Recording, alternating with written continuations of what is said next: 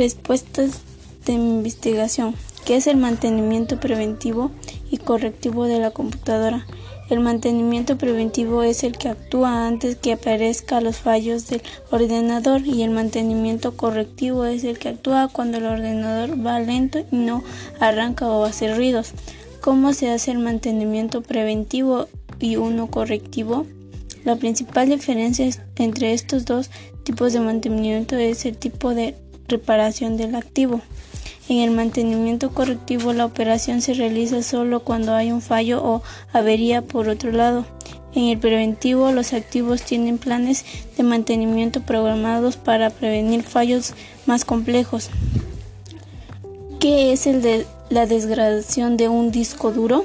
Desgradador de Windows es un programa incluido de Microsoft Windows diseñado para aumentar la velocidad del acceso al disco y en ocasiones aumentar la cantidad de espacio utilizable mediante la degradación, es decir, la reordenación de los archivos almacenados en un disco de manera que sus pedazos ocupen un espacio cercano.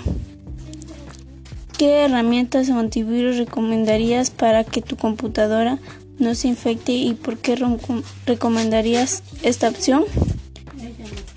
Hitman Pro MCAF Security